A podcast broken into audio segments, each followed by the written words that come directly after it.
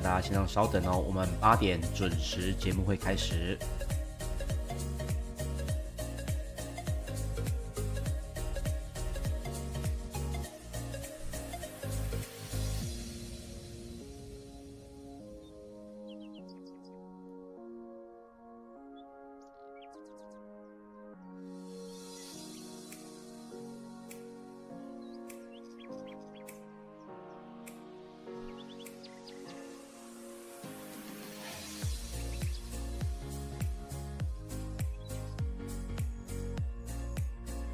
请稍等，节目在三十秒准时的开始。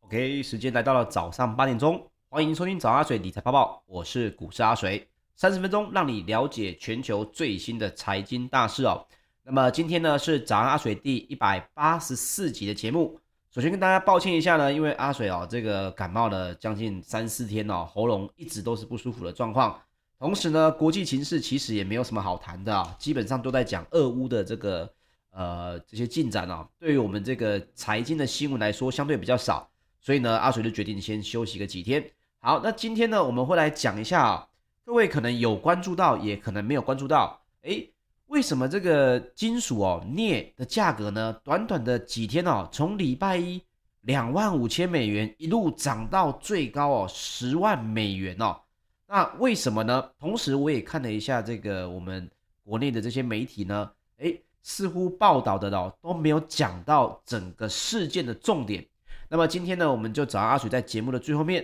会跟大家来分享一下，到底所谓的妖孽事件哦是什么样的情况？那为什么会这样子呢？这是一个非常精彩的，可以记录进去历史财经事件的一个重大事件哦。所以呢，大家一定要了解，同时也要知道，这对我们未来呢可能会有什么样的生活上还有投资上的影响啊。好，那我们还是首先从美股方面来看一下。首先呢，是受到了这个阿拉伯联合大公国。来宣称呢，会来支持扩产，所以整体的油价呢也整体也全部下跌了超过百分之十三，那么也进而缓解了通膨忧虑。那美国的四大指数呢是全面的大涨，由金融还有科技类股来领军的反弹。那么道琼工业平指数在三月九号中场是上涨了百分之二，纳斯达克指数则是上涨了百分之三点五九。标准普尔五百指数则是上涨了百分之二点五七，费城半导体指数哦上涨最多，上涨了百分之三点九七哦，来到了三千两百八十二点一八点。那么值得注意的是呢，昨天的这个大涨啊，也终于让道琼呢可以得以撤出所谓的修正领域哦，那也让纳斯达克指数呢走出所谓这个熊市的阴霾。那根据路透社的报道，现在伊拉克也表示，如果石油的输出国组织跟产油盟国，也就是所谓的 OPEC Plus，那么提出要求，该国呢也愿愿意来扩充所谓的产能。那美国的国务卿呢布林肯呢也指出哦，阿联阿联酋呢也支持 OPEC Plus 来扩产，因为大家知道，油价呢因为这个俄乌冲突的关系哦。整体的石油价格呢，也真的就像阿水前几次的这个节目之前就跟大家聊到的哦，石油价格是会一路的往上来飙升哦。那当时最高呢，本周一哦，甚至来到了一百三十美元每桶哦。这个价格是多高的价位呢？是十三年以来的一个新高。那终于九号是重挫了百分之十三。来到了一百一十一点一美元哦，也是二零二零年四月以来的一个最大单日跌幅。好，所以呢，油价大跌呢，包括了白银、铜还有铂金的价格，在九号也都是全面的拉回，只有这个鈀金呢是持续的走高。那么原物料，阿水也说了，原物料这件事情一旦呢持续的飙高，所谓的通膨的疑虑就会变得很强。那美国呢，就有可能进行所谓的升息，甚至是继续做所谓的缩表。所以美股呢，现在因为看到了原物料价格的回升，也是昨天美股整体走强的原因。但是各位不要掉以轻心，目前来看，原油也只是稍微的回落而已，非能源原物料的价格呢，现在为止还是非常的高哦，并不是说哦，昨天就整个跌回到正常的这个价位了哦。所以目前来讲，美股是先行的反弹，但是。整体后续的走势呢，还是要看哦这个俄乌冲突的一些进展。那么现在看来呢，重量级的这些科技还有金融类股哦，也都成为标普五百涨幅最大的这个族群，也分别哦，科技是涨了百分之四，金融类股呢在这里面哦涨平均涨了百分之三点六。那么标普五百的能源类股呢，则是因为随着这个能源的价格回落嘛，也就重挫了百分之三点二。那么旅游休闲类股也是相对的跳涨，其中包括嘉年华邮轮集团，还有联合航空，也分别大涨了百分之八点七五以及百分之二点七八八点二七哦。那么另外我们也提到，石油的价格并不是说，诶，我投资我又不搞石油，那跟我有什么关系哦？其实大家知道，石油价格会大幅的增加，而且会伤害所谓的消费者的支出，因为各位应该已经看到了。石油价格这样不断的往上涨，很多原物料价格呢，还有你的消费哦，都会是受到影响的。那么重挫的就是包括了消费性的类股，比如说像是这个 Nike，还有星巴克，他们遇到这个所谓的这个价格呢，你想想看，石油大涨，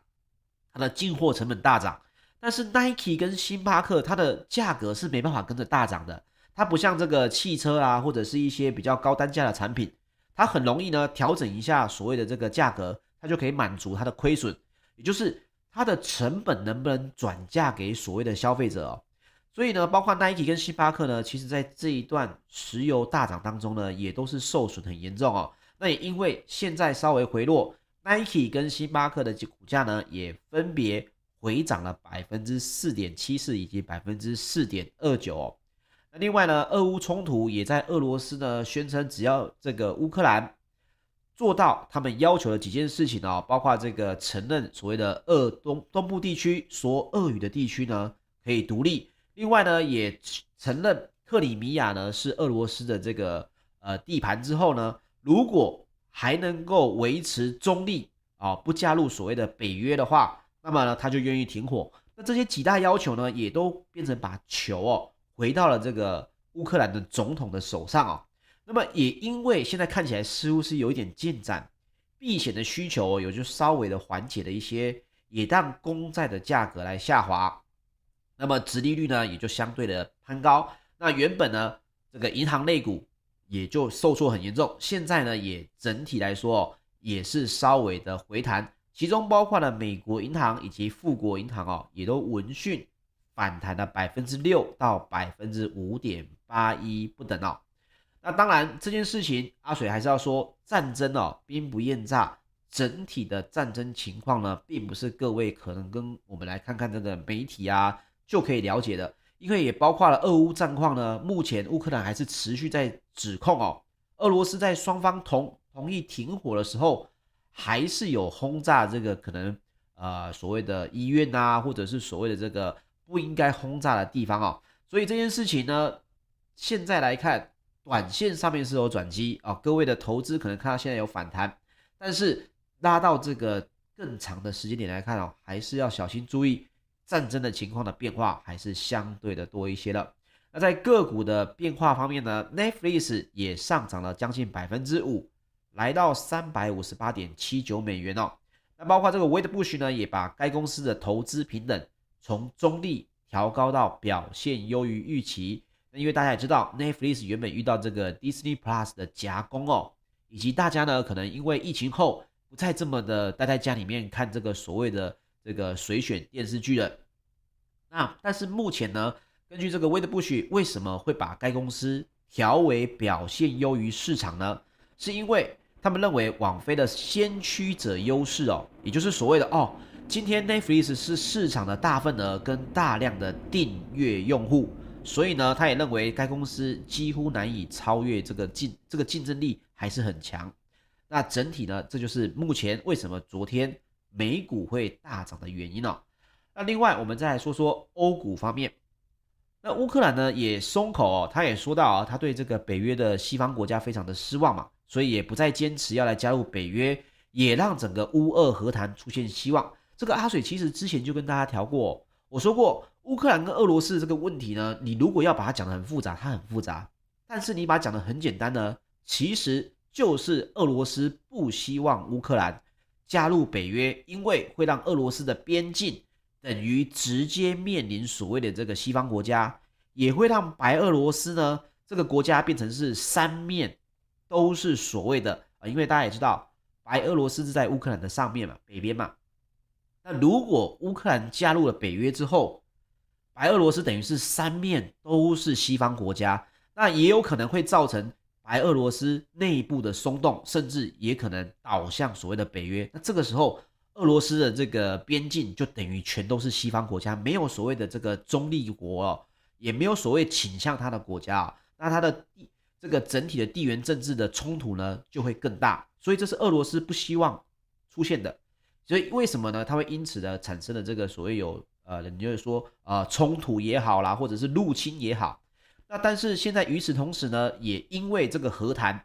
所以。产油大国也宣布增产哦，这些利多也让泛欧指呢是大涨将近百分之五，这是非常大的一个涨幅哦，这是两年以来最佳的单日表现。那周三的泛欧 STOXX 六百指数是大涨了百分之四点六八。那在与此同时呢，我们来讲泛欧指其实已经是连续四天的收低哦，累计的跌幅是百分之七，也就是跌了七个百分点。那现在呢是一天。涨了将近五个百分点哦，那欧洲的三大指数也都是升高了这个情况，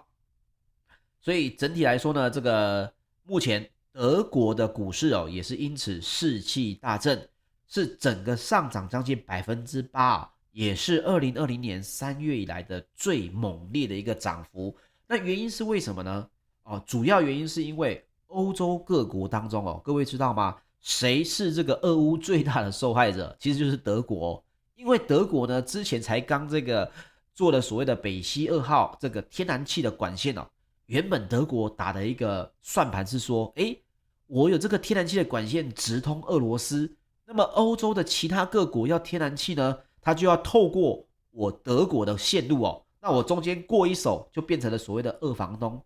那现在呢，俄乌冲突之后，大家纷纷制裁俄罗斯，那德国也不好意思说不好意思嘛。这个我我要赚钱嘛，所以呢，他就只好、直接切断了这个所谓的北溪二号的这个所谓能源，甚至也让这个北溪二号的公司哦，直接是等于是破产解散了。那德国这么依赖俄国的能源，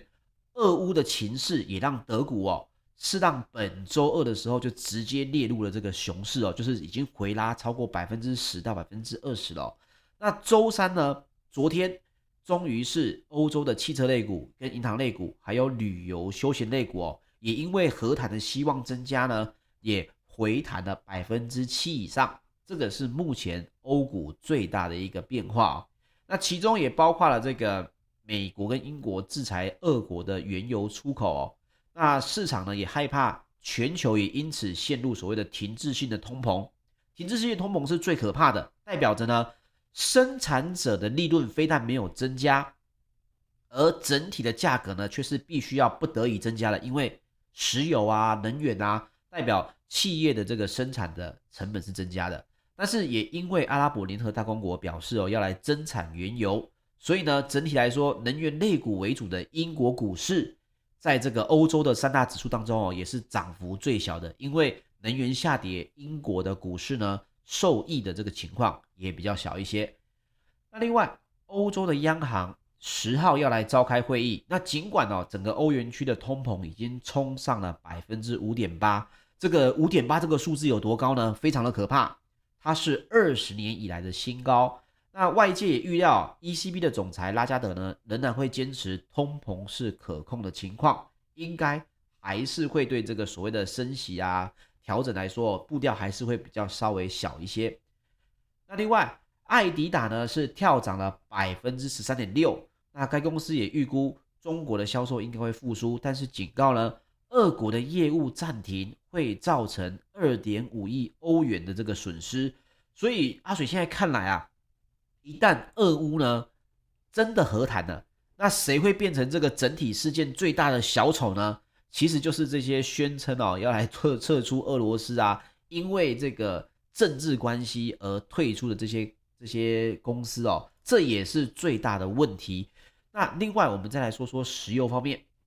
纽约商业交易所四月的原油期货在昨天三月九号是下跌了十五美元，这个数字呢大概是下跌百分之十二点一，回到了每桶一百零八点七美元。那这也是因为我们刚刚提到的哦，第一个。这个沙乌地阿拉伯这个联合大公国呢，他们都认为我们是有能力增产的，所以增产的情况下，价格容易下跌。第二个原因，乌克兰总统呢，泽连斯基九号也表示哦，他要来准备跟俄罗斯进行下一轮的谈判，而且目前停火的协议的几个这个呃要求呢，也都非常的明确哦。那现在呢，也有可能会不会两边忽然谈好之后，俄乌冲突就忽然之间结束了？所以目前市场紧张的情绪是稍微出现了缓和，那也包括了欧洲的 ICE 期货交易所，近月的布兰特原油也下跌了百分之三点二，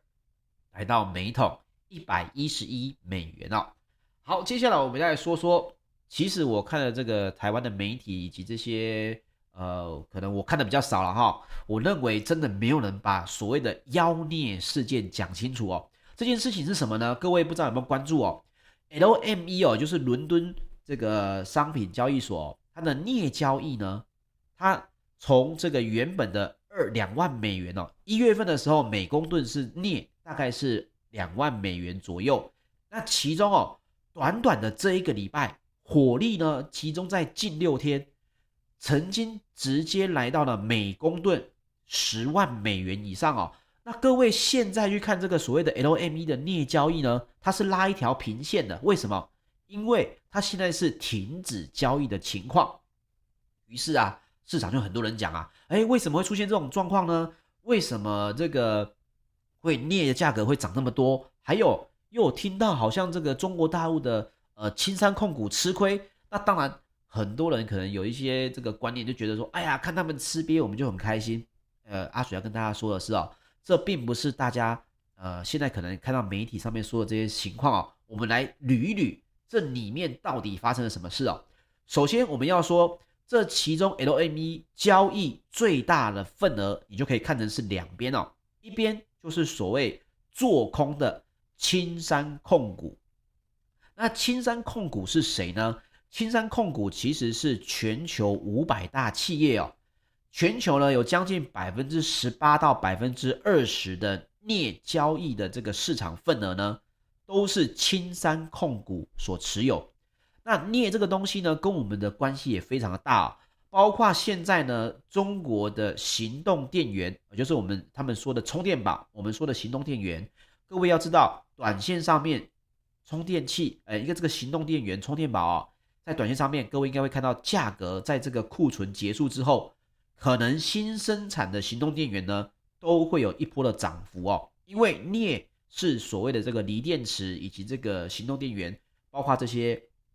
电池类的产品哦，非常重要的一个原物料。那大家会说啊，那青山你是活该嘛？为什么你自己要放空？所以现在你被轧空了呢？我们要说说哦，青山控股为什么要持有市场上的镍空单呢？我们来说一下，这个原因并不是大家想的啊，青山是活该。原因是为什么？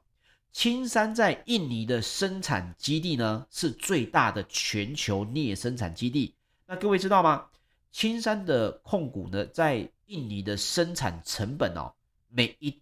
每一吨大概这个生产成本呢，落在一万美元左右。可是呢，大家也知道，因为这个通膨啊，以及这个货运的价格上涨的上升啊。还有这个疫情的时代啊，让整个 LME 现之前的镍价格呢，其实已经来到了每公吨两万三千美元左右哦。换句话说，这什么意思？你一家企业生产的这个镍的这个成本大概只有一万美元，但是市场上的价格呢是两万三，所以你自己又占着市场份额将近五分之一。你会不会担心一件事情？就是如果这个热潮过了，资金退去了。价格下跌，那么你所生产的这些产品现在是不是就会面临一个下跌的风险？这是很清楚的嘛。所以其实青山控股它持有空单，这是很正常的。原因是为什么？这叫做所谓的对冲交易。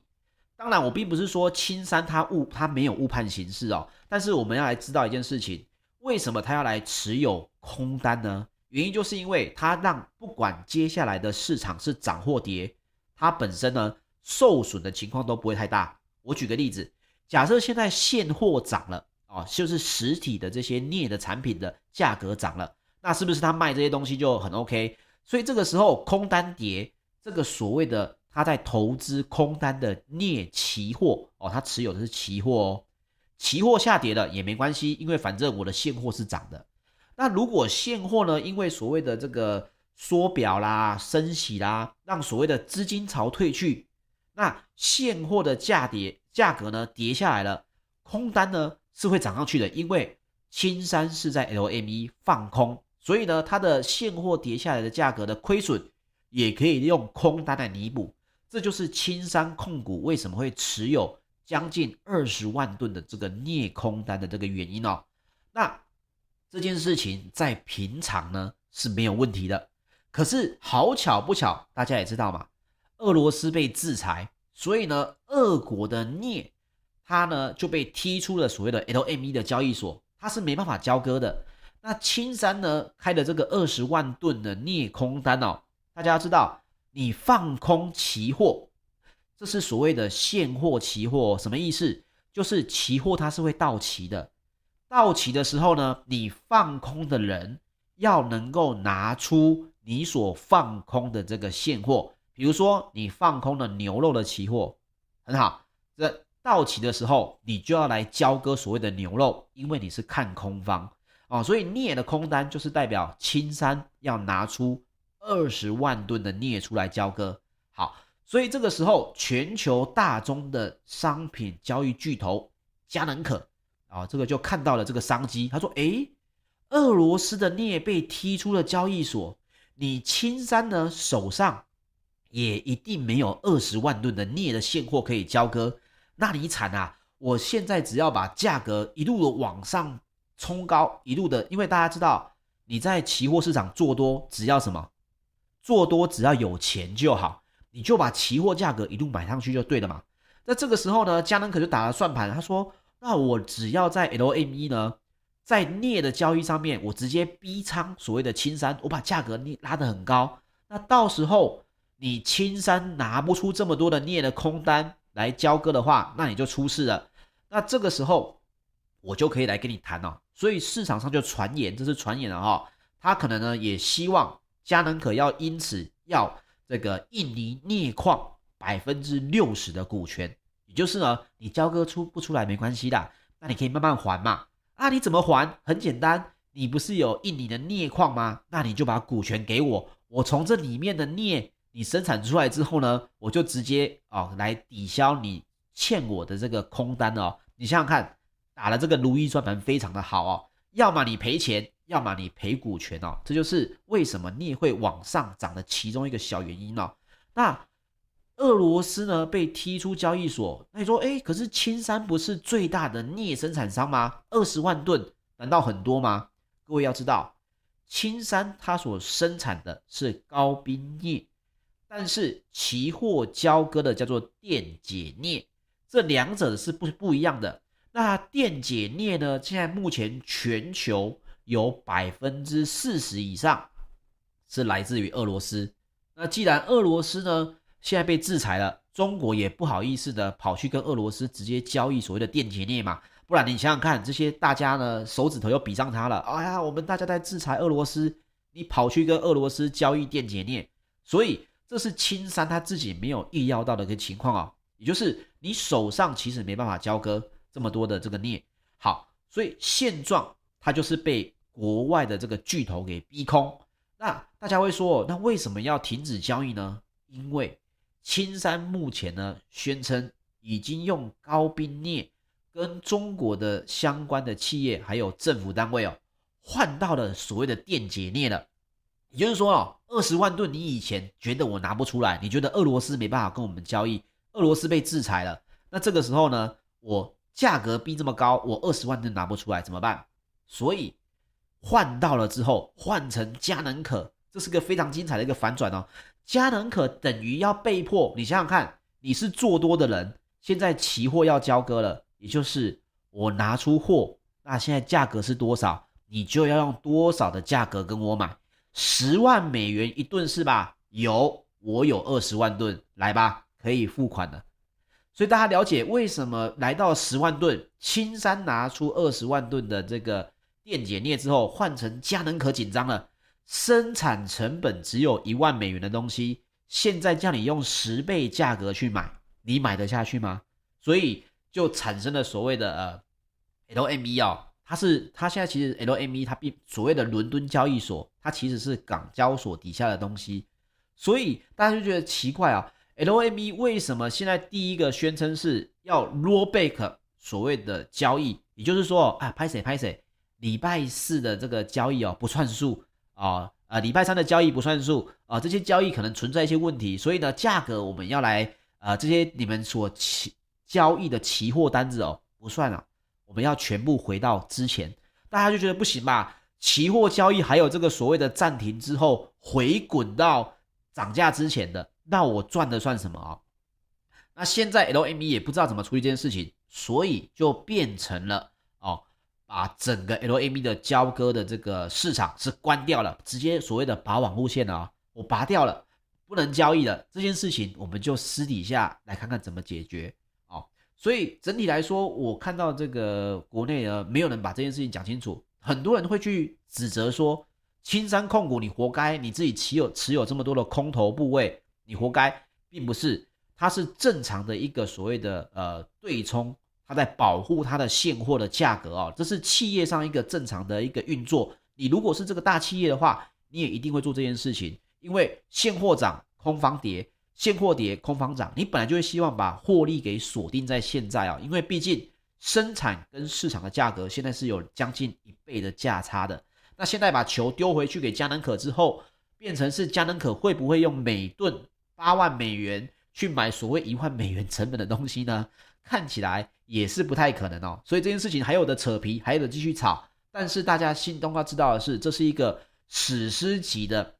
一个非常厉害的一个商业战争哦。哦，他利用所谓的这个国际情势，把青山呢先逼到绝境，你没有你也可以交割。结果呢，青山反转之后啊，又变成了这个谢谢丞相借箭哦。又变成了草船借箭，你要是不是？那现在每公吨十万美元，我有货了，你要不要买？啊，这个是整体目前大家所看到的一个这个镍交易的完整的一个解析哦。那也分享给各位，大家注意的是这件事情短信上面还不会落幕，那后续情况会是如何呢？大家也可以关注一下。那有人跟你问到这个，诶，你知不知道这个镍的事情？你也可以跟很清楚的跟他说到，其实它就是一个很漂亮的一个。商战的一个结果。OK，以上呢就是本集的节目内容，谢谢大家的收听。大家听重播可以到 YouTube 搜寻股市阿水，谢谢各位，我们明天再见，大家拜拜。